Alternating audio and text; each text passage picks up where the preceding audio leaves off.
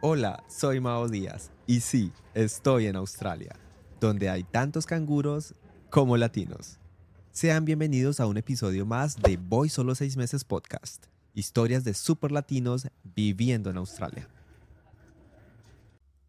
Hola mi gente, me alegra profundamente saludarlas, saludarlos en este nuevo capítulo de esta primera temporada.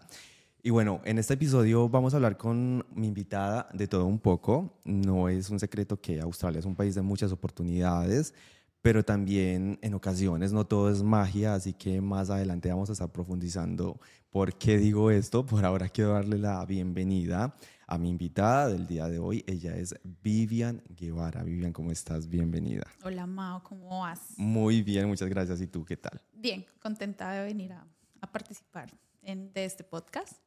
Me parece algo súper genial. Muchas gracias por, por haber dicho que sí, por estar acá. Y bueno, quiero comenzar preguntándote, ¿tú también dijiste voy solo meses a Australia o no? Sí, eh, yo dije voy a ir a Australia seis meses. Eh, me vine de antojada, realmente no estaba dentro de mis planes, pero un día mi hermana dijo como, me voy a estudiar inglés. Y yo, ¿a dónde? A Australia. Y yo, ay, yo también quiero ir. Y me dijo, pues vamos. Y yo después como que dije, ay, no, ya no quiero. Y mi mamá dijo, sí, sí, sí. Y yo, no, no, no, no quiero. y un día simplemente llegué a casa y me habían pagado el curso. Y no, váyase. Y yo, ok. Y llegué acá. Okay. Y llevo tres años. Wow, ya tres años. Pero como me dices que, que, tu hermana fue como que la que comenzó con esta idea, ¿no? ¿Ella se vino primero o se vinieron al tiempo? Nos vinimos juntas. Ah, súper bien. Sí, ella venía súper feliz, pero cuando aterrizó el avión yo lloré. Y mi hermana dijo, ¿por qué lloré? Y le dije, estamos en la puta mierda, perdón la expresión, Tranquila. solas. Y ella, no, no, no. Y aquí hoy ya tres años, sí, tres años y medio. Fui para cuatro. Que, o sea, aterrizaron y tú dijiste, oye, ¿qué acabamos de hacer? Uh -huh. Sí, total, como que yo dije, ahora sí, estamos a la merced de Dios, estamos súper lejos de, de casa, de nuestros amigos, de como que de esa mano amiga que, su, que uno, no sé, creo que yo por lo menos como lo, soy muy como arriesgada a, a, mi familia, como a mis tradiciones y... Y estar tan lejos. Estar sin tan ellos. lejos. Ya había vivido fuera del país, pero estaba cerca. Pero ya aquí literalmente era, no cojo un avión y en dos horas estoy en Colombia. Es tres días. Tres días y, y son muchas cosas. ¿no? Tres días y con suerte, sí. Uh -huh. Pero o sea que, digamos que te arrepentiste un poco de la decisión cuando llegaste y, y eh, me dijiste que lloraste o no. Sí, al principio como que me costó mucho adaptarme duré como tres meses como que yo decía, no, esta miércoles no me gusta, no me gusta, no me sentía, no sentía como esa magia que todo el mundo dice que llega a Australia y se enamora. Uh -huh. eh, yo no la sentí, o sea, yo sinceramente no sentí esa alegría, pero poco a poco fue pasando los días, eh, se fueron como empezando a vivir nuevas experiencias, nuevas cosas y me fui adaptando. Ya después vino super pandemia y mm, sí, yo sé. vivimos con mi hermana como ese, ese, ese espacio de la pandemia que no fue malo para nosotras. De ver, la verdad, nosotros no pasamos una mala pandemia. Gracias a Dios fue una bonita pandemia para nosotras. Sabemos que hubo mucha gente que la pasó muy, muy mal. Nosotros la pasamos muy, muy bien. Realmente. Bueno. Pero porque, digamos, si tenían trabajo, teníamos, porque se acompañaban. Teníamos trabajo. Eh, llegamos a vivir con dos niñas que son como nuestra fam familia acá. Entonces hicimos como un buen feeling con ellas.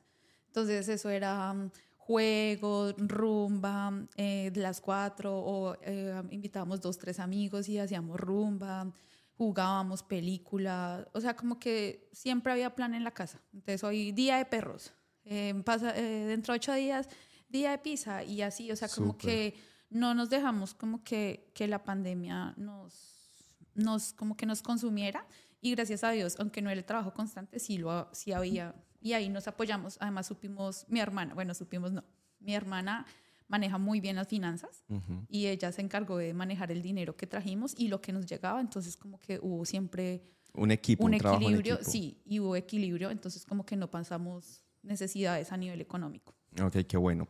Devolvámonos un poquitico a Colombia antes de que llegaran a Australia. Y bueno, tú me dijiste que tomaste la decisión básicamente porque tu hermana pues se quiso venir y tú dijiste, ay, yo me voy a pegar a ese plan, sí. como así? Yo también me voy. Antojado. Pero digamos que hablando un poco más específicamente, ¿qué te encontrabas haciendo en Colombia antes de venirte a Australia? Okay. Yo había llegado a Colombia hace un año. Yo estaba viviendo en Estados Unidos. Ok. Entonces llegué a Colombia y empecé a, a trabajar en, en mi profesión. Yo soy licenciada en educación infantil, especialista en gerencia de proyectos. Entonces, mm, yo me, mi enfoque eh, profesional es netamente proyectos de educación eh, en, en, educación infantil.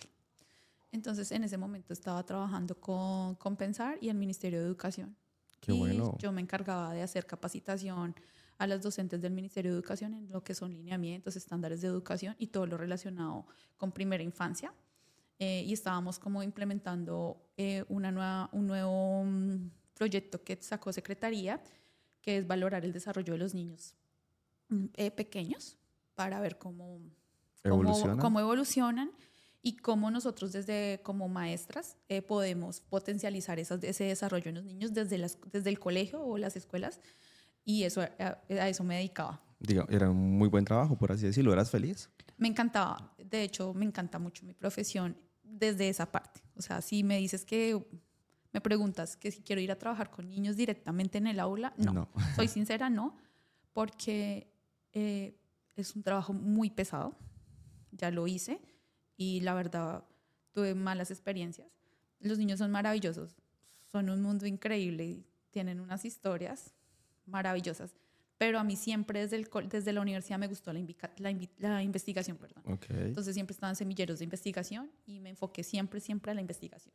Además de que me imagino que el tema de los niños también es como una etapa, o sea, obviamente hay que vivirla, en tu caso como pues licenciada en educación infantil, pero claro, ya después las cosas van cambiando, tus ideales y por eso también te enfocaste en esta área. Sí, ya como que me gustaba más la, la parte administrativa. Entonces como que investigación, había pensado en hacer la maestría en educación, que eso ya me permite tener como otra mirada más Amplia. amplia de la educación. Entonces, como ya pensar de pronto ser, no sé, rectora, coordinadora, en, digamos, por el área, si quisiera trabajar dentro de una institución, pero digamos, también podría abrirme puertas en investigación, Claro. implementar estrategias, cosas nuevas, que siempre venían ideas, pero pues quedó ahí. quedó ahí. Porque claro, entonces llegas de Estados Unidos, comienzas a trabajar y un año después dices, no, yo me voy a unir a mi hermana y también me quiero ir a Australia a vivir una chocoaventura. Pero bueno, cuando uno llega a Australia, Vivian, eh, cuando uno toma este tipo de decisiones que son muy importantes, uno viene como con muchas expectativas, expectativas de por medio, perdón. Hablando específicamente de cuando llegaste eh, y digamos que los primeros meses, ¿esas expectativas se cumplieron? ¿Era lo que esperabas o con qué panorama te encontraste? Bueno, eh, la pandemia lo cambió todo. Eh, porque pues cuando tú te vienes para Australia, casi siempre le venden a uno como El paraíso. el paraíso. Entonces tú llegas, vas a conseguir trabajo, no vas a aprender inglés, mejor dicho, eso es ya porque vas a estar inmerso y bla, bla, bla. ¿Qué pasó? que sí, perdón, que te interrumpo, que sí, pero igual que hay que poner también de nuestra parte, ¿no? Es- Exacto. Claro. Sí. Entonces, ¿qué pasó? Nosotros llegamos y, y al mes, COVID. Mm, Entonces, ya solo duramos yendo al colegio como un mes y después todas las clases, pues, online. en un computador. Entonces, pues, qué interacción. O sea, tú ya como que te conectabas, te despertabas y pues sin trabajo, sin... Entonces, como que te despertabas. así, Encerrado. encerrado en un cuarto. Además que nosotros con mi hermana pues llegamos a un cuarto pequeño a compartir. a claro. compartir. Entonces, como que era la cama al lado de la otra, literal. Entonces, yo dormía, sacaba la cama abajo de la cama de mi hermana Ah, ok, ok. y ese era nuestro espacio. Ujú. Entonces no, no teníamos que, ay, no me voy a salir, y porque pues vivíamos con una familia y pues tienen, en ese momento tenían solo una niña. Entonces la niña siempre estaba jugando, correteando con el reguero de juguetes y pues obviamente era su casa, había que respetar como ese El ambiente, espacio, el sí. espacio. Entonces como que nosotros teníamos nuestro cuarto y era ahí. Entonces como que eh, no era como tan chévere esas clases. Yo, decía, yo le decía a mi hermana, yo hubiera sabido que esto era así, pagó Open English y ya, o sea, como que... Pero Para- pues... Claro, uno no, no, pues nunca hubiese imaginado que algo así iba a pasar. Exacto. Y en ese momento, cuando estaban pasando por esto, justamente pensaron de pronto en devolverse o tú. Yo le dije a mi hermana como, bueno, menos mal, solo nos vinimos seis meses y ya, bueno, nos vamos. Y ella me dijo, di- me dijo como, ¿usted es boba? Me dijo, no nos vamos a ir en seis, Seis Bueno, meses, si usted se quiere ir, guiño, váyase. guiño. Sí, ella me dijo como, si usted se quiere ir, váyase. Me dijo, pero no nos pegamos semejante viaje. Inversión Toda la plata también. que hemos invertido, todo lo que dejamos, renunciamos a trabajos, bueno, y para irnos, no, no, no. Me dijo, si usted quiere, vaya así. Ujú. Pero yo me- no. No, ella ya sí tenía como muy claro como me quedo. Entonces como que yo, ah, ¿qué hago? Y no, y fue pasando el tiempo y me fui em, como eh, Adaptando. más, Sí. eh, gustándome como la ciudad, eh, conocer gente. Entonces como que ya me fui encarrilando con Australia, en especial con Melbourne. Eh, Eso te iba a comentar porque pues me imagino que como la gran mayoría también pasaste por esa situación en que tú llegas y los primeros meses pues uno se siente como un turista, está descubriendo el país, todo muy bonito, todo te gusta, pero también el tiempo pasa muy rápidamente y ya llega esa monotonía de estudiar, trabajar, trabajar, estudiar y como que la vida también ya ahí comienza a cambiar y esa es ot- otra realidad. ¿Cómo lo viviste? ¿Te pasó también? Sí, eh, llega como que, digamos, uno viene, como tú dices, como todo relajado, Ujú. como que, ay, que conozcamos, ay, la rumba, ay, allá Sí. voy, ay, que el asado, que eso mejor dicho, para donde me invitaran, allá estaba.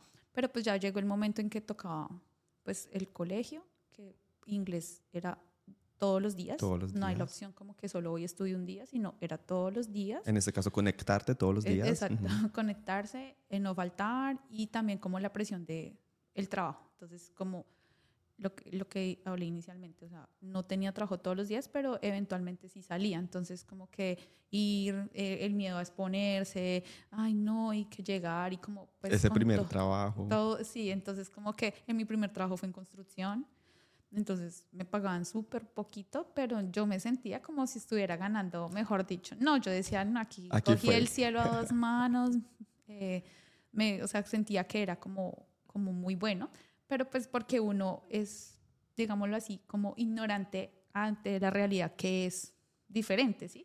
Sí. Porque ya después cuando tú empiezas a investigar y empiezas a hablar con otra gente que trabaja en ese mismo gremio, entonces como que no, yo gano esto y yo, pero ¿por qué? ¿Cómo así? ¿Cómo Sí. así? No, la están explotando. Pero bien o mal, ese trabajo fue que el que dio para, para muchas cosas, para, para extender, para vivir. Para la renta, por bien, supuesto. Para que no nos faltara nada.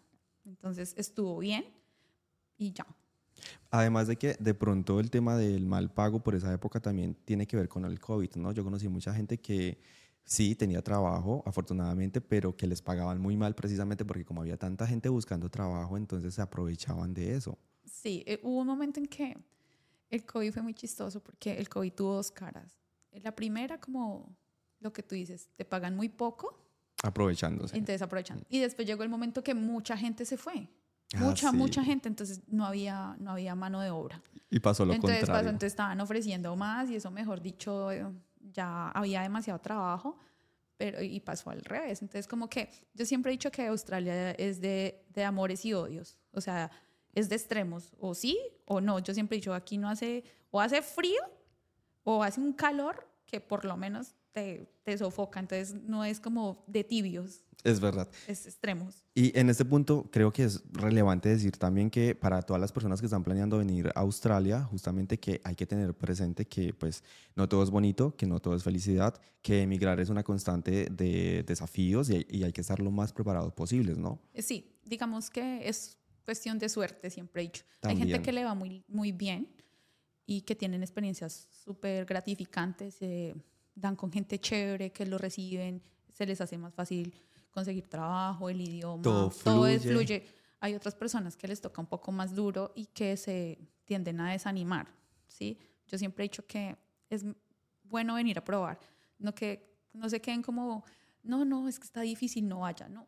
Vaya y pruebe, tal vez a usted sí le funcione y de pronto a la otra persona no le funcionó por X o Y motivo, pero siempre pruebe, tal vez Eso que dices es, es muy cierto. Yo conocí personas que, o sea, te soy completamente honesto, se devolvieron a los 15 días de estar en Australia porque no les gustó para nada, pues el tema de los trabajos que no son fáciles, estos primeros trabajos como en limpieza, en construcción, como tú decías, o simplemente no se sintieron identificados con el país y se devolvieron. Como también conozco personas que llegaron y les ha fluido todo de una manera maravillosa y consiguieron su trabajo profesionalmente y no sé, a, su, a los dos meses ya compraron su primer carro y están muy bien. Entonces la suerte influye mucho. Sí, y son realidades, ¿no? Digamos, eh, aquí viene mucha gente que en Colombia o, o en su país de origen tienen un estilo de vida bien. Entonces, son personas que tal vez nunca han tenido que pasar necesidades y que han tenido como una buena solvencia a nivel socioeconómica y aquí pues llegar y, no sé, un ejemplo, por lo menos, soy médico y en Colombia soy, o sea, soy la super médico y, mejor dicho, y venir acá tal vez a encontrarme que no voy a ser médico y que tengo que empezar lavando baños, para muchos es duro. Para muchos es duro, como que van a decir, como, porque es, es, una cuestión de egos. También, sí. Entonces, como que yo soy médico en Colombia y venir a lavar baños, pero ¿por qué? Pero todo va desde la mirada que tú lo quieras ver. Yo puedo ser médico y puedo venir a lavar baños. Ok, está bien, lavo baños, pero eso no quiere decir que me voy a quedar toda la vida lavando baños. es la meta que traigas. Exacto, tal vez es el, el punto de inicio para las cosas que tú quieras hacer. ¿sí? Hay gente que, y digo, o sea, vienen, tienen su profesión y les va muy bien. Entonces también es como dejar un poco el ego y a veces es difícil soltar porque uno está enseñado muchas cosas. Para mí fue duro. Muchas veces lloré, miraba por la ventana con una escoba en la mano, el trapero. ¿Qué estoy haciendo con mi vida? ¿Por qué? Y, y, lloraba. Y luego estaba feliz para riéndome y ya. O sea, como que dejé un lado también el ego como de mis comodidades que tenía en Colombia y también aceptar que la vida es eso, cambios. Y es que justamente Australia pienso que es un país, o sea, claro, de muchas oportunidades, pero también de incertidumbres. Y lo digo porque, claro, es muy normal que una semana tú tengas un trabajo y estés medio estable, pero ya la siguiente, pues no sé, por X o Y razón te quedas sin ese trabajo y tienes que volver a comenzar en otro y aprender nuevas cosas y ya también a la siguiente, y así, como que es una constante de cambios completamente. Entonces, es algo que también hay que tener muy en cuenta a la hora de querer tomar una decisión como estas. Total. Acá te cambia la vida mucho. O sea, acá Australia te da vueltas. O sea, te coge y te da un, como un bote. ¿Y te pasó, digamos, eso también? ¿Pasaste por muchos trabajos? Eh, no muchos. Eh, pues bueno, trabajé en construcción, trabajé en restaurante, limpieza, eh, en una barra de ensaladas, y así he estado. ¿Y cuál ha sido como el mejor y, el, o el peor por alguna experiencia que te haya pasado? Bueno, el, el primero no fue tan chévere cuando trabajaba en construcción porque eh, trabajaba con latinos, el jefe era un latino y desafortunadamente a veces te maltratan mm. y se aprovechan, vuelvo y juega con lo de las necesidades de las personas. Entonces, como eh, eh, él en su mente tenía como la idea de que me estaba haciendo un favor. ¿sí? Entonces, como, claro. yo te estoy dando trabajo, entonces si yo te hago sentir mal, tú no tienes por qué sentirte mal porque es que yo te estoy haciendo a ti un favor. O sea, como que un día me dijo así. Entonces, como que a veces, muchas veces quería mandarlo para la porra, pero pues obviamente uno pensaba como, está bien, es lo que hay en este momento lo necesito y de tripas corazón y vamos para adelante. Lo que diga ese señor es una persona que está hablando desde desde su carencia de pronto emocional, quién sabe qué le pasa, y a veces pues son atrevidos. Respirar y seguir. Exacto, sí, como que listo, no tomarte nada personal y arranca. Eh, así que chévere que me haya parecido. Mm, cuando entré a trabajar a, un restaurante me gustó porque a mí me encanta cocinar. O sea, es una de mis pasiones. O sea, amo profundamente estar en la cocina haciendo recetas. ¿Desde siempre o lo descubriste? No, desde siempre. Desde niña tengo esa pasión por la cocina. Entonces, acá fue chévere cuando entré a trabajar el restaurante porque me sentía como, uy, qué nota. Pero también me encontré con compatriotas que, que muy queridos unos. Otro, otro tuve un compañero que fue un patán. O sea, un patán, el tipo eh, porque yo no me había aprendido todavía muchas recetas, pues hasta ahora lleva un mes. Y un día el tipo me gritó, me dijo, pues, ¿cuánto lleva? Aprenda, porque entonces, ¿qué está haciendo acá? Y como que, entonces en esas había el primo de una amiga, como que le dijo, oiga, ¿qué, qué, le cuesta explicarle usted cuánto lleva acá?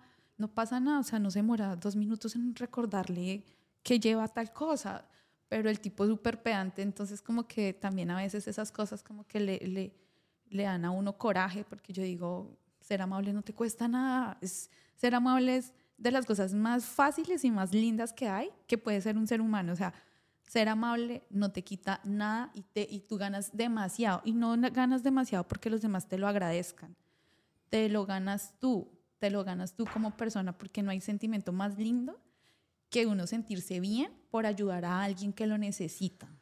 Sí, es verdad. Y, y, es algo muy triste porque, por ejemplo, como en tu caso, muchas personas también ya me han contado lo mismo, ¿no? Como que entre la misma comunidad, en lugar de hacer un apoyo, encuentras todo lo contrario. Claramente no es con todo el mundo, porque hay personas muy, muy lindas. Muy lindas, como tú dices, y que de verdad les gustan ayudar, pero hay otras que no, no, y no entiendo por qué. Si finalmente, pues todos estamos acá tratando de cumplir nuestros sueños y lo ideal sería unirnos como comunidad. Sí, es, es, desafortunadamente a veces es triste. O sea, desafortunadamente todavía, digo todavía, tenemos ciertas cosas muy pegadas de nuestra cultura. Entonces el chisme, la, mala vibra, la, la, envidia, el estar pendiente de si tú hiciste o dejaste de hacer. Y como si de pronto, si yo estoy pendiente de lo que tú estás haciendo, eh, me fuesen a pagar algo más. Y, y, no. Entonces es muy difícil a veces eso de, de todavía encontrarnos con gente, es pues, total, donde hay colombianos, desafortunadamente hay mala vibra, hay chismes. No son todos, porque no son todos. Hay gente demasiado hermosa, demasiado linda, que tienen como un corazón así súper lindo, que como que de verdad... La energía. La energía. Pero hay otros que, uy, no, que es como... Qué pesar. Es fuerte y sobre todo porque estas personas no son conscientes de pronto también de cómo están cargando a los otros. Es decir, digamos que eso puede entristecerte realmente, puede hacerte, pues como tú lo decías, sentirte muy mal, y puedes encadenar como muchas cosas negativas en las personas. Sí, digamos, acá mm, todos, todos, yo pienso que todos, todos pasamos por muchas cosas, muchas cosas a nivel económico, emocional, de todo tipo. Y, y a veces nadie sabe con lo que vive el otro. Y, y por eso te digo que ser amable es muy chévere, porque yo no sé tú cómo tengas tu vida, o sea, yo te conozco de, ay, hola, ¿qué más? Ay, no, súper bien, todo muy lindo, todo muy chévere. Pero yo no sé qué pasa cuando llegas a tu casa. ¿Y cómo estás? ¿Cómo, ¿Qué pasa en tu, en tu familia en Colombia? ¿Qué pasa? ¿Cómo te has sentido? ¿Tienes que comer? Ay, o, lo que estás trabajando, todo lo tienes que enviar porque tienes que hacerte cargo de tu familia. O sea, no sabemos. Entonces, como que a veces sí, todo eso te termina por afectar. afectar. Aunque tú digas que, ay, no es que yo soy fuerte y nada, no me importa. No, no, eso es mentira. A uno siempre, de una u otra forma, lo que hacen los demás, así sea que te saque el mal genio o te cause cualquier cosa, te afecta. Es verdad. Bueno, ya que estamos hablando justamente de esto, vamos a entrar a tocar un tema que considero sensible, de mucho respeto también, y desde ya de verdad quiero agradecerte por querer hablar de, de esto, Vivian, por, por abrir tu corazón. Me imagino que no es fácil, pero vamos a, manejarlo. También me disculpo si de pronto no, este, manejo los términos adecuados, porque pues no los conozco. Pero bueno, vamos a hablar, ¿te parece, de este tema? y es que creo que todos tenemos una idea general de lo que es la depresión. Algunos quizás le den más importancia que otros. Lo que sí es seguro es que cada vez hay más y más casos pues, en Australia y en el mundo en general y pues Vivian, desde hace un tiempo tú vienes luchando como con, contra este cuadro de depresión, ansiedad, no sé tú cómo este, lo vayas a profundizar más adelante, cómo sea el nombre, cómo, realmente la situación. Y me gustaría comenzar preguntándote justamente cómo se da cuenta uno que tiene depresión. Bueno, eh, lo mío fue un día, no fue que un día me levanté y dije, tengo depresión eh, un día me levanté temprano a trabajar y me levanté, como decimos en Colombia, con el mico al hombro, un dolor en el cuello fuerte, pero o sea, una cosa que yo decía, pero ¿por qué? No había hecho una mala fuerza, normal. Me fui a trabajar, todo estaba súper bien y de un momento a otro empecé a sentir que me escurría sudor por la cabeza y la cara. Entonces yo me empecé a tocar, pero no, no tenía nada. Era simplemente la sensación de que te, me estaba escurriendo sudor. Bueno, entonces yo dije como que tan raro. Entonces seguí sintiendo lo mismo. Entonces me retiré de lo que estaba haciendo y me hice hacia un lado. Y eh, al, me quité la gorra, porque tenía que usar gorra. Cuando me la retiré, yo sentí que algo me subió de la cabeza a los pies.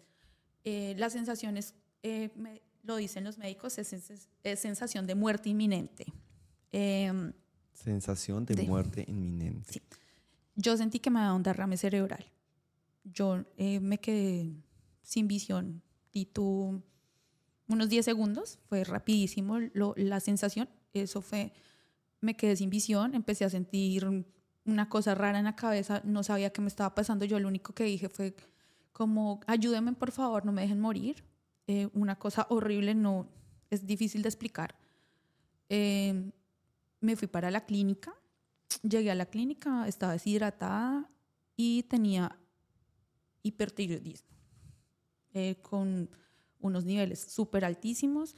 Bueno, allá me tomaron un TAC, toda la cabeza súper bien, todo, me hicieron exámenes, todo estaba súper bien. Sí. Solo me dijeron que tenía que hidratarme más y empezar a tomar medicamento para estabilizar la tiroides, porque tenía un cuadro de hipertiroidismo. Eh, súper. Pasaron sí. dos días, a los dos días estaba como si no hubiese pasado absolutamente nada, o sea, normal. Con tu Sobre- rutinaria sí, vida. o sea, sintiéndome igual, normal.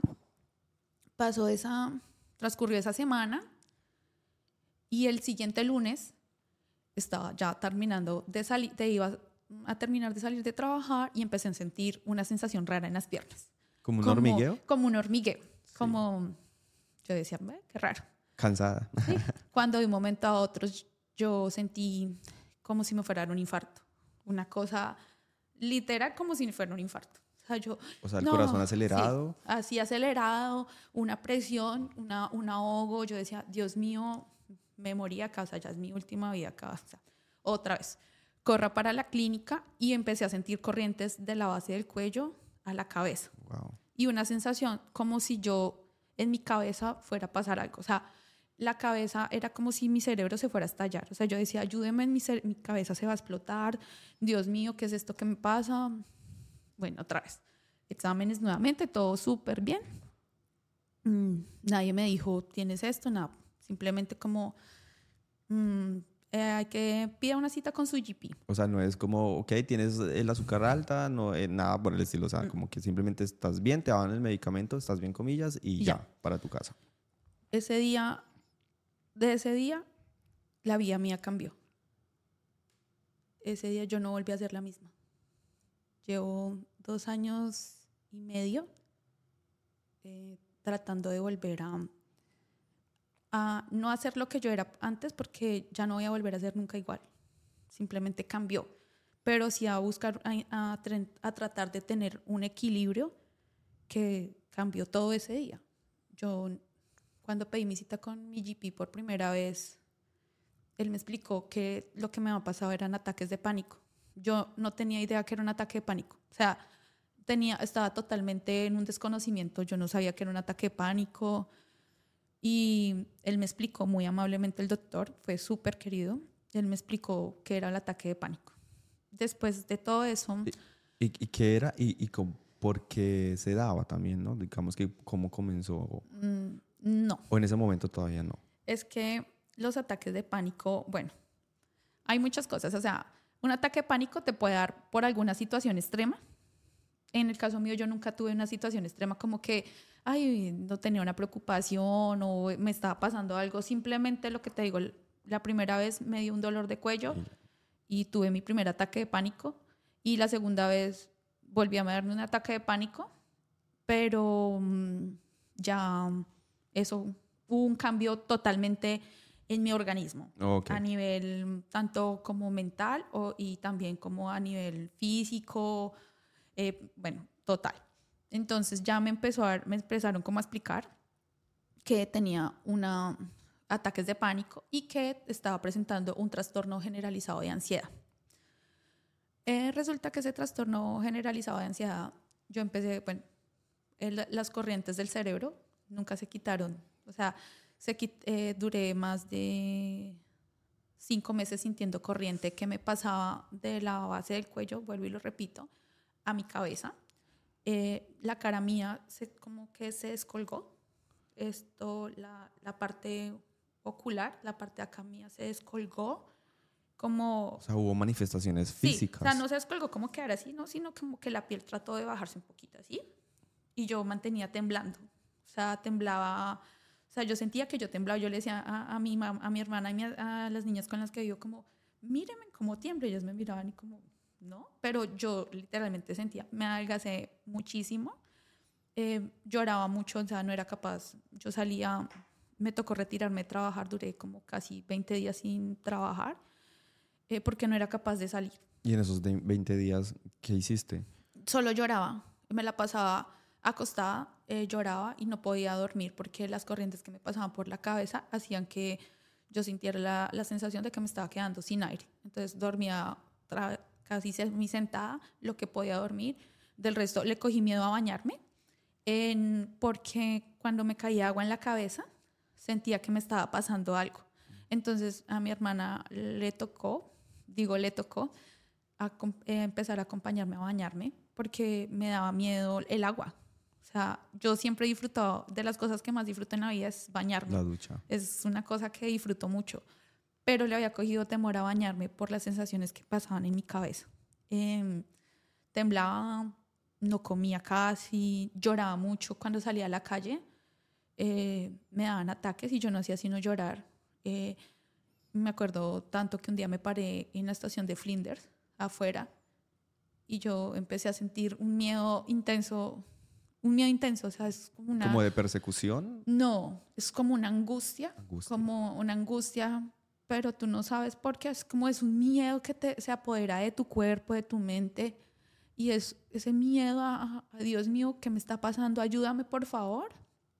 Y me puse a llorar en una esquina, y yo lloraba porque no era capaz de subirme al tren, simplemente no era capaz, porque sentía cosas raras, o sea, son cosas que que a veces no se pueden expresar con las palabras, porque es, una sensación horrible. Entonces, ahí empecé, estaba también, bueno, los médicos lo llaman como una parte como que tú te embombas, Sí. o sea, estás de, de cuerpo presente, pero de mente ausente. Yo me sentía como si estuviera en una, o sea, podía estar aquí hablando contigo, pero yo sentía como que si estuviera en una burbuja. O sea, como que tú me hablabas y yo era como perdida por allá. O sea, no sentía, eh, solo quería quedarme durmiendo, tenía miedo, me sentía solo segura en mi cama. O sea, como que yo sentía que la cobija era mi super guardián. Así pasó, Tu lugar seguro, sí. Así pasó, empecé, entonces fue cuando me hablaron de la famosa medicación. Yo no quería medicarme, no, no quería porque pues dentro de, perdón, eh, en torno a la medicación hay muchas, muchas ideas, Muchos mitos. también. muchos mitos, muchas cosas. Entonces como que yo decía, Dios, y ahora no, ya ahora sí estoy loca. O sea, yo dije, no, me enloquecí, yo ya me imaginaba en un manicomio, encerrada, bueno. Sí, eso, eso te quería preguntar. O sea, no querías la medicación porque de cierta manera para ti fue una situación difícil de asimilar y, y lo pregunto porque pues muchas personas me imagino que también optan por la negación o, o el entorno en el que estás tal vez también lo minimiza. ¿Era por eso que no querías la medicación? Decías como no, yo no tengo esto o por el miedo a que te podría generar los medicamentos. Mm, Era como el miedo a que de pronto me volviera adicta Claro. eh, o que me pasara algo. Porque no, Eh, lo que te digo, o sea, vuelve y juega como en torno a los medicamentos hay muchos mitos. Y obviamente con los medicamentos hay que tener mucho cuidado. Ellos tienen unas instrucciones bien específicas a las cuales hay que estar ceñidamente no Así se es. puede saltar cualquier cosa, o sea, como que no es como, ay, no, no, no, o sea, la respetas y te ciñes. Entonces era como ese miedo a yo decir, no, ahora voy a estar medicada, ahora mi vida va a depender de una pasta, pero también entró una parte en- como razonable en ese momento y yo decía, pero bueno, yo tengo que también tratar de buscar un equilibrio, porque aquí no es como en Colombia que tú te quedas en tu casa y tu mamita te cuida, tu papá, no, mi hijo no trabaje, fresca, o sea, no. Aquí Hay o facturas por pagar. Exacto, o sí. sea, mi hermana no podía dejar de trabajar por quedarse conmigo por más que lo quisiera. Le- se le partía el alma dejarme sola. E- ¿Ella era consciente, digamos, de, de la magnitud de la, de la situación? Sí, porque era literalmente era una angustia con la que yo vivía. Yo era como, como cuando un niño, mm, la mamá lo deja por primera vez en el colegio y que llora. Mm. Era eso, o sea, como que mi hermana se iba y yo era como, no me deje. Y me pasaba también con las niñas desde la casa, como que yo no quería que ellas se fueran, o sea, no quería estar sola, tenía mucho miedo. Mm, Dejé de ir al colegio, me, ya después retomamos clases, no, no podía ir al colegio porque me daban ataques de pánico. Eh, bueno, entonces eso, se- eso fue sumando, sumando, sumando, sumando, hasta que llegó la depresión. Claro, ahí sí. Entonces, la depresión un día pas- ah, pasó, pero la depresión no es como que, que me la pasaba llorando. No, la depresión no es estar triste, porque todo el mundo dice, ay, estoy depre hoy. No, Sí, hay que tener mucho cuidado cuando uno dice Sí. eso porque de verdad creo que Sí. no, no estamos, no tenemos muy claro lo que es tener o estar en depresión. la depresión no es estar triste. La depresión es, perdón, es una mierda. ¿Por qué? Porque, porque te quita tu energía. O sea, yo no lloraba ya después, sino solo quería era dormir. Dormir, dormir, dormir, dormir, dormir, dormir, dormir, dormir y dormir. Yo pasé de ser una persona, ser extrovertida so- socialmente, hablar hasta con el perro de la calle, sonreír a todo el mundo, a ser una persona solitaria. A cuando iba al colegio, esperaba que saliera el break y me iba a un rincón a llorar, a comer lo que fuera, mientras tanto lloraba, porque simplemente tenía esa tristeza de, de levantarse sin ánimo, sin una ilusión. Eso que tú antes sentías, que, ay, voy a ahorrar porque me quiero ir a pasear a la Conchinchina. ¡Qué emoción! Sí, que uno se ponía como metas y trabajaba. Y ya tú veías llegar esas cosas y ya nada te hacía feliz. Llegó el punto en que yo sentía como que no quería hablar ni con mi mamá, Con tu hermana. con nadie. O sea, como que me daba pereza. Eh, vinieron también las, los juzgamientos, eh, tanto de mi familia como de, de gente del entorno. Porque a veces yo pienso que cuando desconocemos la realidad del otro, Es muy Eh, fácil opinar. es fácil lanzar juicios de valor. Eh, es muy importante siempre conocer la realidad, las realidades de los demás, porque no somos ajenos a que nos, la vida nos cambie. Y a mí me cambió. Y cuando empecé a vivir todo eso, empecé a recibir juicios también, como eh, nunca voy a olvidar un día que me dijeron en mi casa como, usted no es la niña berraca que nosotros creamos, se ha vuelto floja, no quiere hacer nada. Y yo no estaba, no era que no quisiera, no podía. No, no es que tú no, no es que yo diga, ay, no, no, ay, qué pereza, me quiero quedar durmiendo. No, no puedes, no quieres, no, no te dan ganas de pararte. No tienes fuerzas quieres físicas ni comer, mentales. No quieres comer, te sientes abatido, sientes una angustia, un miedo, que simplemente es como que te, te, te consume por dentro, pero ¿cómo le explicas a alguien que te duele el alma, que, que todas esas cosas con las que tú sonreías ya no sonríes? De, yo amaba quedarme acostada viendo televisión, a ver esos, esos programas de, de investigación de asesinatos, para mí eso era como el hip. Ya ni siquiera disfrutaba ver televisión, no disfrutaba nada, nada, nada. Pasó, pasé a disfrutar muchas cosas de sonreír a no sonreír, a estar simplemente triste, a, a- empezar a decir, como, a recibir comentarios como, "Ay, otra vez ella. Y no sabían el daño que te, que te O sea, hacían y- también. Y, ya sabían la condición. Muchas personas que estuvieron a mi alrededor ah, supieron, condi- sabían mi condición y obviamente no hacían comentarios directos, pero pues tú sabes que a veces todo se sabe. Y esas cosas te lastimaban porque es que yo no simplemente no estaba así porque yo quisiera. Yo no quiero ten- tener No, eso. Nadie elige estar en depresión. Yo no quiero tener depresión, yo no quiero ser una persona que tenga trastorno generalizado de ansiedad. No quiero, o sea, si tú me preguntas, Vivian, tú en este momento qué quisieras? Estar sana mentalmente, o sea, tener mi salud mental, mejor dicho, súper mega en co- contra bien, o sea, yo dejaría todo lo que tengo, o sea, todo, todo lo que yo tengo, material, todo, por estar bien.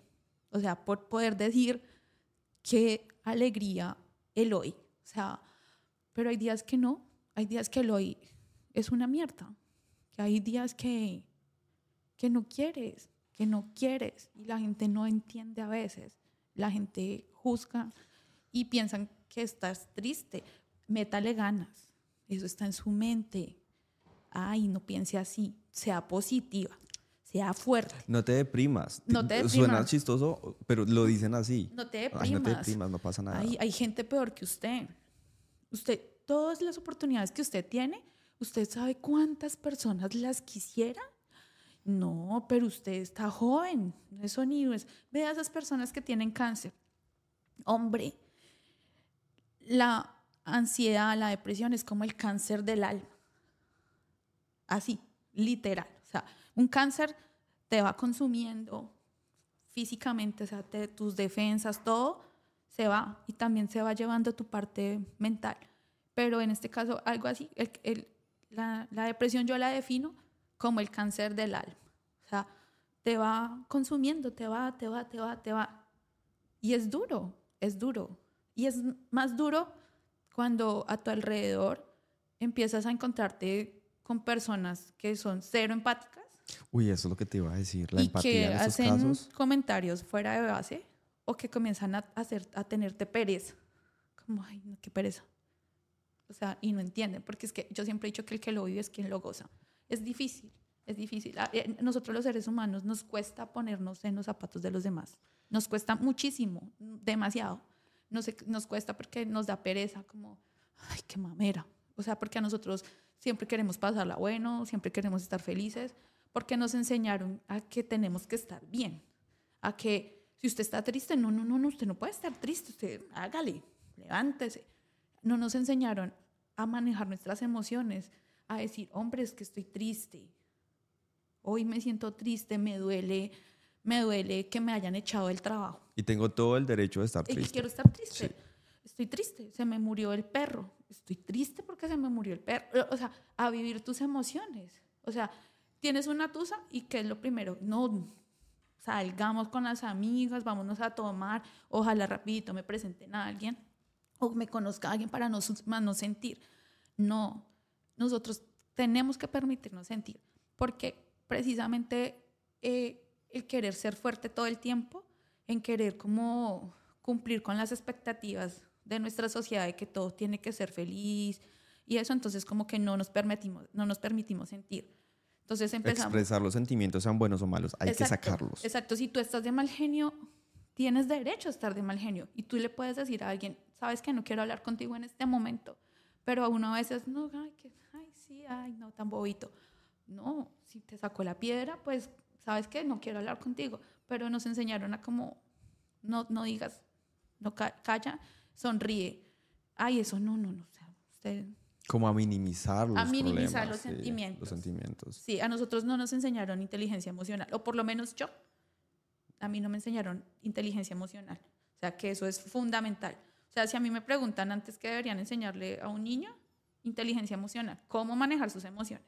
La frustración, el miedo, el rechazo, eh, cuando está triste. Eso, deberíamos, eso deberían enseñárselo a uno siempre. Y la empatía. Ahorita decías algo sobre la empatía muy clave y también yo lo vengo aplicando a mi vida desde hace mucho tiempo y es justamente como a no este, dejarme llevar de pronto por, por una primera impresión. Que si saludo a una persona y tal vez no me saludó como yo esperaba, no quiere decir que es que esta persona es mala gente o que simplemente no le caigo bien. Puede que sí, puede que no, pero pensar como tal vez tuvo un mal día, ¿sabes? No sé qué pasó en su casa hoy, qué hace que, que hizo que esta persona pues de pronto no esté en su mejor ánimo, pero no, no asumir cosas que no son porque realmente uno no sabe qué está pasando internamente con esta persona. Sí, no, no caer en, el, en, el, en la rotulación, que siempre es como el rótulo.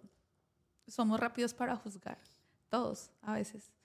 Hay personas que, que, que, que se les facilita rotular, ¿sí? Y lo practican la empatía, ¿sí? Pero yo pienso que todos caemos en ese error alguna vez. Siempre como que, que caes en ese error. Digamos, esto que, que yo estoy viviendo me ha enseñado también muchas cosas. A ser más humana, a querer más a los demás, a, a si, estás, a- si yo veo a alguien triste, yo me le acerco. Y si no quiere hablar, por lo menos estoy ahí o algo. A ser un poco más empática, más humana. A sumar, sí, sí, Sí, sí. sí, sí, sí, como a no, a no, a que, a no- yo no quisiera a- hacer lo que me, me han hecho a mí, eh, donde me han rotulado, donde me han hecho el feo, Han dado la espalda. donde me han dado la espalda, donde me han mm, hecho sentir mal, donde, donde también he sentido como usted no es fuerte, usted no sé qué. Y, y esto, es, esto es fuerte, o sea, vivir esto es una aventura fuertísima porque es, es eres, eres tú contra ti mismo. Entonces es como que tu cabeza te diga, no, no, eh, no puedes, eres pésima, eres fea, fracasada, no vales una mierda, no, nada, no, no, no, no. Y, y, es cuando llegan esos famosos pensamientos intrusivos. Entonces están, yo pasé de tener pensamientos de que al otro día no me iba a despertar, entonces todas las noches lloraba y le preguntaba a mi hermana, yo, ¿usted cree que yo voy a amanecer viva el otro día? Y ella decía, sí. yo le decía seguro, y yo me acostaba llorando, esperando que al otro día amaneciera viva, porque las sensaciones que pasaban por mi cuerpo y eso me hacían creer que yo iba a morir. Y el año pasado, en mayo, un día estaba durmiendo, eran las dos y media de la mañana, nunca lo voy a olvidar. Y me levanté y empecé a dar círculos en el cuarto, como cuando un perrito se quiere morder la cola. Y empecé yo a dar vueltas y yo le decía, yo, yo, yo, yo, ayúdame, me voy a morir. Me voy a morir, me voy a matar, me voy a matar. Entonces mi hermana reaccionó y me dijo, ¿qué le pasa? Acuéstese. Entonces, en eso yo tengo un muy buen amigo, lo llamé y le dije como, me pasa esto, tranquila, es un, es un ataque de, de ansiedad, tranquila. Y seguía dando vueltas y mi hermana me dijo, vaya, bañese. Y yo le decía, ¿bañarme? Y ella me decía, ¿pero cómo? Y yo, perdón, yo le decía, ¿cómo? Y ella me decía, entienda lo que le estoy diciendo, vaya, bañese. Y yo le decía, ¿pero cómo me baño? ¿Con agua fría o con agua caliente? Y ella me decía, entienda lo que le estoy diciendo, vaya, bañese. Y ese día pues fui, me bañé. Y ese día tuve otra, otra, como otro momento duro con esto y fue tener esos pensamientos de que tú te vas a suicidar. Que creo que, que es como lo más difícil, lo más fuerte de esto. Y es decir, yo me voy a terminar suicidando. No voy a poder con esto. Eh, es mejor morirse porque ya todo está ahí. Hasta ahí fue. Entonces eh, empecé a luchar con eso. Actualmente todavía lucho con esos pensamientos. Hay días que me canso demasiado, que me cuesta la vida, me duele la vida, me duelen los días. Pero yo he sido valiente. No, no quiero usar la palabra fuerte porque es que a veces es como mal utilizada en el sentido que usted tiene que ser fuerte, sonría y hágale, sino pienso que más valiente. Eh, he, sido valiente porque desde el día uno he pedido ayuda. Eso es clave. Fundamental, fundamental. Quien esté atravesando por eso, la invitación siempre es a buscar ayuda. No se queden callados, no se guarden nada. Siempre, siempre, siempre, siempre va a haber alguien, un angelito, que va a estar ahí para abrazarlo a uno, para entenderlo, para soportarlo a uno en estos momentos cuando uno siente que la vida no vale nada. Em, yo siempre he buscado ayuda, he hecho de todo lo que estaba en mis manos, he probado medicamentos, todos los sabidos y por haber. Em, he hecho acupuntura, he tenido como más de seis psicólogos de diferentes nacionalidades, he tenido ya cinco psiquiatras, he intentado con medicina homeopática y actualmente estoy eh, sin medicamentos. Actualmente estoy con un nuevo psiquiatra, quien me aconsejó que era momento de dejar los medicamentos porque llevaba ya mucho tiempo tomando medicamentos y que si los medicamentos en este tiempo no han logrado estabilizarme como esperaban mis anteriores psiquiatras, era porque tal vez yo no estoy apta para tomar medicamentos. Entonces, ¿Porque son demasiado fuertes o porque eh, porque, digamos, hay personas que la medicina les funciona y se logran estabilizar. En mi caso, yo no he logrado, o sea, han logrado estabilizarme en dos, tres meses, pero luego vuelve otra vez, vuelven los días difíciles, los días de angustia, de miedo, de crisis. Entonces, mi psiquiatra actual eh, dice que, que el, el cuerpo es sabio. Y un ejemplo es, por lo menos, yo estaba con hipertiroidismo y mi cuerpo ya no tengo, ya se sanó. De eso, simplemente un día no me volvió a dar, ya no tengo. Y entonces él me decía eso, como si tu cuerpo se sanó de eso, entonces vamos a darle la oportunidad a tu cerebro de que él se vuelva a, a estabilizar. Me dijo, porque él me decía que, yo ten- que hay un desbalance a nivel de mis neuronas, a nivel como en la parte frontal. Uno tiene células en esta parte Ajá. y esas células se inflaman. Que uno a veces siente como la cabeza inflamada, es porque sí, hay una inflamación, pero no es una inflamación del cerebro, sino son tus células que se inflaman. Mandándote señales también, ¿no? Es, es el, de- el desbalance químico que se presenta. Entonces, lo que está buscando ahora es dejar que mi cuerpo se desintoxique y dejar que él solito vuelva a la normalidad. Entonces me retiró todos los medicamentos. Entonces en estos momentos han sido días demasiado fuertes. Eso te quería preguntar, ¿cómo te has sentido justamente sin medicamentos? Nervios, eh, siento nervio, nerviosismo extremo, angustia, ganas de no hablar, ganas de mandarlo todo para la porra, ganas de morirme, sí, literal, ganas de, de morirme, pero yo no pienso en el suicidio porque me da miedo. Soy, no soy capaz de, de ir a hacerlo. De atentar contra tu Sí, vida. Sí. Pero a veces la misma angustia sí me hace pensar que quisiera que me pasara algo. O sea, como que no sé. Ay, ojalá me muriera. Ojalá me diera un, un ataque de algo y ya, quedar así para poder descansar de toda esta tensión que implica tener esto. Es, es algo que me dijiste hace unas semanas cuando te conocí y que me contaste tu situación. En, en ese momento justo me dijiste, eh, es que me quiero morir, pero no como de suicidarme, sino como de dejar de existir y ya, porque tu alma se, sen- se sentía o se siente vacía. Es algo que me impactó muchísimo. Es difícil. Es, es eso, es como que uno dice, ¿qué más espero? O sea, a veces, muchas veces le he preguntado a Dios, ¿por qué? O sea, ¿para qué? ¿Para qué esto? Porque ha- hay días que, que es muy difícil y, y, y vivir con esto es muy duro.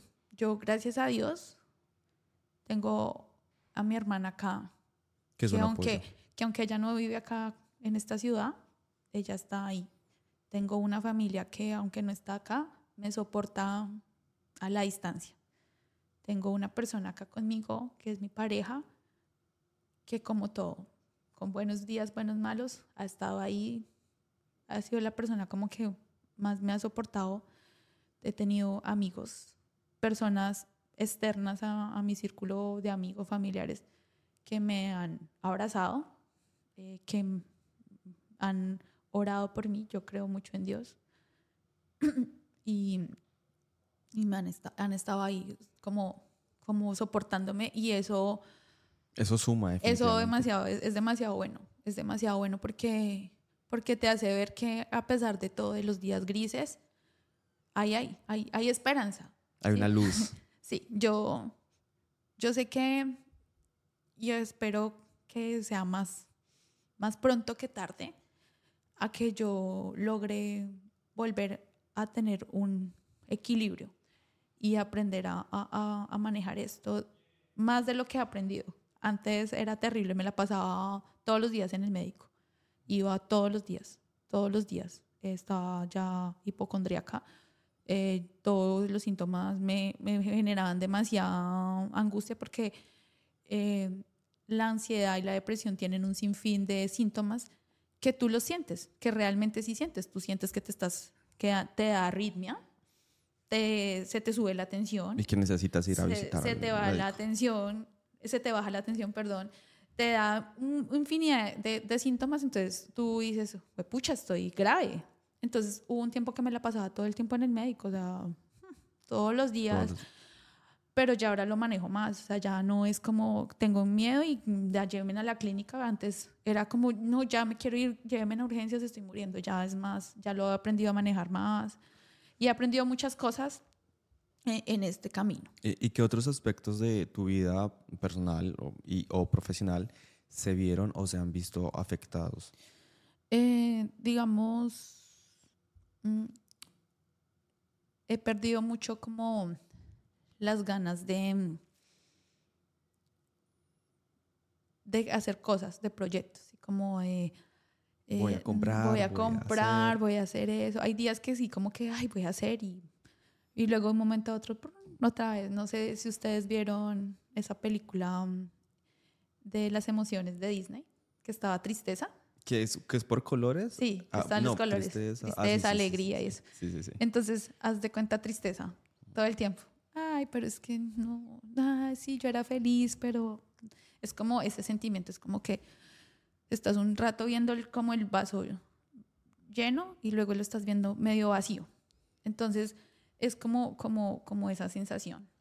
Entonces, sí han cambiado muchas cosas, muchas, muchas, muchas. Me extraño, a veces me extraño mucho, extraño muchas cosas de mí, pero como lo dije al, al, inicio, yo ya cambié y ya la persona que yo era antes no va a ser.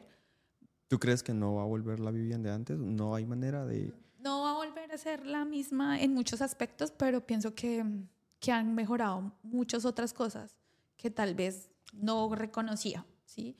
pienso que he evolucionado en, en muchos aspectos, que me falta más, eh, como pulirme en otras cositas, pero sí he aprendido muchas cosas. Eh, esto es, ha sido un, un, gran aprendizaje en medio de todo. He aprendido a conocer, a ser un poquito más, mm, a quererme más, a querer más mi cuerpo. Al amor propio. Eh, porque, ¿qué pasa? Eh, cuando nosotros de mujeres nos preocupamos mucho por la belleza exterior, sin quererlo cuando hacemos, eh, que nos hacemos cirugías estéticas y todo estamos alterando a nuestro cuerpo. Eh, lo aprendí con mi psiquiatra. Resulta que cuando te haces lipos o cosas de esas, tú estás alterando tus células eh, del cuerpo y eso a nivel mental te afecta. Tiene implicaciones. Tiene implicaciones, sí, tiene implicaciones. Entonces, como que mi psiquiatra me decía como, por favor, no te vayas a hacer ni lipos ni nada de eso, porque altera. Me dijo, no, los cirujanos, nadie te va a mencionar eso porque pues obviamente no. Me dijo, pero todo eso, me dijo, el, el tatuarse, el ponerse un piercing, todo eso altera tu organismo, porque es que nosotros somos perfectos como, como venimos. Es que estamos dejando sí, marcas. Sin tantas cosas. O sea, si tal cual como tú llegaste al mundo, eres perfecto. ¿sí? Pero nosotros somos imperfectos a nuestro, a nuestro criterio, ¿sí? Entonces siempre estamos como tratando de buscar mejorar para vernos mejor exteriormente. Pero esas cositas que nos hacemos para embellecernos, sin querer, nosotros nos estamos atacando a nosotros mismos. Con lo que comemos, eso es otra cosa. Digamos, eh, uno, eh, yo no sabía que, que el sistema digestivo es como el otro cerebro de nuestro, porque resulta que acá se forma, el, se forma la melatonina, se forma la serotonina, todo lo que es para generar la serotonina para que estemos bien. Entonces, cuando, cuando no estamos bien alimentados, estamos... Eso influye en el estado influye, del ánimo, ¿no? Sí, Muchísimo también. Influye demasiado. Eh, influye demasiado, demasiado, demasiado. Es súper importante alimentarse bien. O sea, no comer comidas rápidas, eh, no cosas que sean gluten free. es, es, es, gracioso porque uno dice, ay, pero ¿cómo el pan me va a hacer daño? Resulta que el pan, y sobre todo ese pan que viene en bolsas procesado. de supermercados, ultra procesado. O sea, yo actualmente no, eh, no puedo consumir cosas que sean procesadas. O sea, como, ay, que me voy a comer la salchicha. Uh -uh. Eh, ni de frasco, ni nada, lo más natural posible. O sea, es como ve al mercado, compra orgánico y cocina y eso carga lonchera porque eso es el secreto para empezar como a sentirme mejor, según lo, lo que he leído y también lo que me dice mi psiquiatra. Entonces, comer súper bien. estás cumpliendo al pie de la letra. Comer súper bien, Sí. tomar agua, tomar probióticos, súper importante, súper, súper, súper importante tomar probióticos, cuidar la microbiota, es importante. Que son muchas cosas. Son ¿no? muchas cosas que yo no, que yo pensé que era simplemente tomarme el medicamento. Que desconocidas Sí. y que has ido como. Y pues, que he ido aprendiendo, cuenta. sí, he ido aprendiendo de, de todo un poco, como de cuidarme. Oye, Vivian, ¿y por qué crees que la depresión cada vez es más frecuente, sobre todo en los inmigrantes? Ok. Eso alguna vez también se lo pregunté a un, a un psicólogo y él me decía que nosotros como migrantes eh, venimos con mucha presión. Eh, no presión de, o sea, son muchos factores. Están las personas que sacaron préstamo, que su familia depende de ellos, que tienen la presión de querer ser mejores, eh, de, de cumplir expectativas. Y ni siquiera a veces son expectativas propias, son expectativas ajenas. Lo que yo quiero que los demás vean, que yo sí pude, que es que yo sí. Entonces venimos, uno, eh, el, eso. Dos, él me decía que el abandonar la casa, que aunque uno no, no lo creyera y que uno dijera, ay, esta es la mejor decisión que tomé y me siento feliz y qué alegría haber dejado la Nueva casa, vida. nueva vida, que de todas maneras es como dejar el nido vacío. O sea, estás renunciando a esa vida que tenías A tus raíces. a tus raíces, a todo. O sea, es literalmente un día estar allá y un día venir a no tener a nadie, a empezar a comer diferente, a acostumbrarte a otro estilo de vida, a otras Aprender costumbres, otro idioma. aprender otro idioma. Entonces, esas cosas van sumando. Entonces, va uno, la presión de cumplir expectativas propias o ajenas.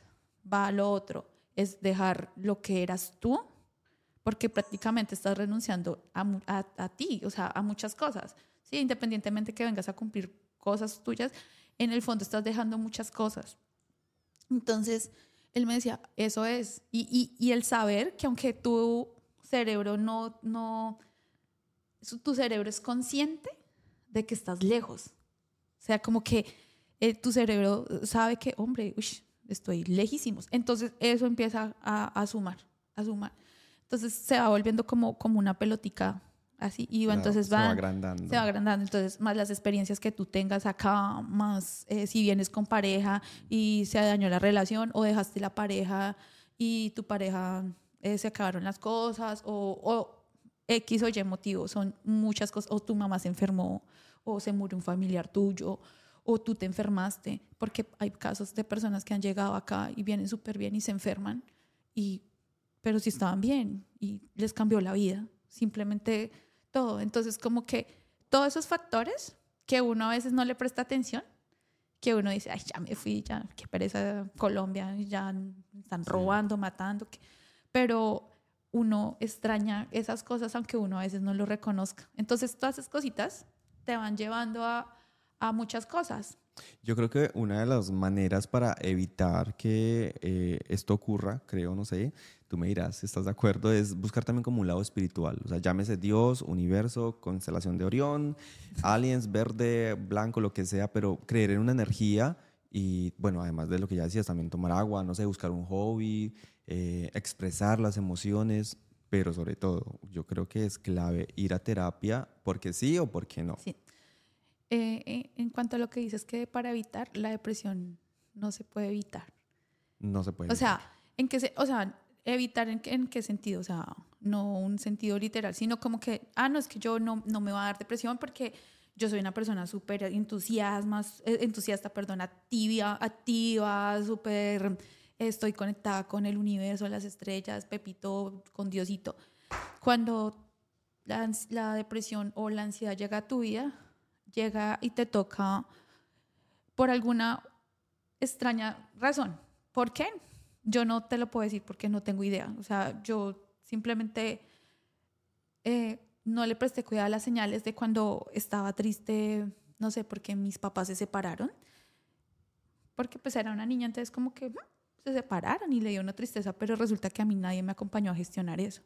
Eh, o porque mm, en el colegio me hicieron bullying por ser muy delgada y, y Es un entonces cúmulo de se, situaciones. fu- se fueron, entonces como que fueron muchas cosas que fueron pasando y llegué a la etapa adulta y un día simplemente me llegó, vivir esto y no sé si, si lo, se podía evitar, eh, porque hay personas que son, practican yoga, practican muchas cosas y Aún llegan así. y aún así les, les, les, Sí. les, les llega.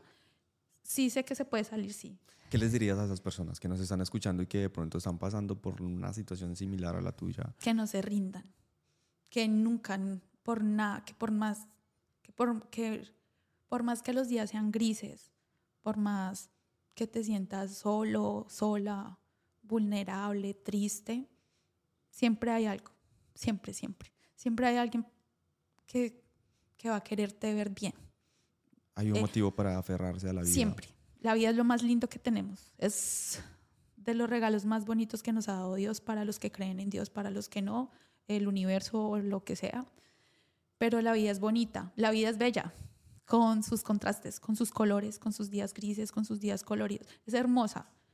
Y las personas que pasan por eso, yo les digo que no se den por vencidas, hablen, hablen, no, no se rindan, no se rindan. Por favor, no se rindan. Porque vale la pena. O sea, es un camino difícil.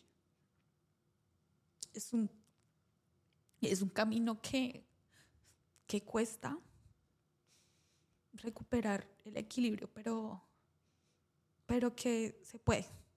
Y yo que, que en este momento estoy pasando crisis, en este momento aquí donde ustedes me ven, estoy con un ataque de ansiedad y con un ataque fuerte, pero ya lo aprendo a manejar mejor. Y les digo que no, que, que, que no escuchen lo que les dice la cabecita, que no escuchen esas, esas palabras que, que te tratan de que eres insuficiente, que no vales la pena, que no, no, eres suficiente, eres hermoso, hermosa para ti, para nadie más. No necesitas ser hermoso para nadie, ni importante para nadie, solo para ti, para tu vida, no para la vida de nadie más. Eh, nada, hablen, busquen siempre ayuda, siempre, siempre. Y no, nunca vayan a, a, a ver esa opción, que el suicidio no sea la opción para salir de esto. Porque aunque yo lo he pensado, aunque he tenido también pensamientos de ese tipo, es la última opción que quisiera tener. O sea, porque yo no me quiero morir. Yo no me quiero morir sin, sin poder levantarme otra vez feliz y reírme de las bobadas que se me ocurrían. Y de sentir esa alegría de ver a mi mamá. Porque a veces ni siquiera quiero hablar con ella. Y eso me, me da tristeza. Porque, porque para mí, mi mamá ha sido, y mi papá, mi familia son lo más lindo que yo tengo. Pero a veces no quisiera hablar con ellos. Pero es por esto. Pero sé que, que hay una luz para todos los que pasamos por eso. Y tenemos que cuidarnos, cuidarnos mucho nosotros, mucho, mucho, cuidarnos mucho. O sea, comamos bien, dormamos bien, rodeémonos de gente linda, esa gente que nos suma, que te hace sentir menos. Así sea por chiste o lo que sea, no, no permitas que alguien te haga sentir mal. Y si estás aburrido en tu trabajo, también vete, que acá muchas oportunidades. Aquí uno no se muere de hambre. Tú eres muy valiente, Vivian, muchas gracias. No, gracias por a ti. tu testimonio. Tú no sabes también cuánto le vas a ayudar a tantas personas que nos están escuchando y de verdad mil gracias por abrir tu corazón, por contarnos, por enseñarnos también. Eres fuerte, eres valiente, eres hermosa. Gracias. Muchas, muchas gracias por estar No. aquí hoy. Con mucho gusto. Eh, este tema es demasiado amplio. Hay muchas cosas que, que se quedaron en el tintero porque, pues obviamente por tiempo y todo, pero la invitación es... No, y podemos hacer una segunda parte si quieren, por supuesto. Todo lo que sea para sumarle a las personas que nos están escuchando y para ti también, por Mm, supuesto. Claro, y no sé, las personas que de pronto quieran eh, hablar conmigo, saber qué es vivir con esto, cómo pueden hacer o quieren tener datos de las personas que me han ayudado, con Claro mucho gusto sí. yo también puedo bajar los datos a Mauricio para que pues se contacten y no tengan pena, que sufrir de, depresión y ansiedad no es que estar loco, es simplemente un llamado de tu mente y de tu vida a, a ser mejor. Y no le pongan cuidado a las personas que piensan que, que esto es una OA, esto es supremamente importante. Y estar depresivo no es estar triste. Depresivo es otra cosa, estar triste es diferente. Muchas gracias. No, a ti. Gracias.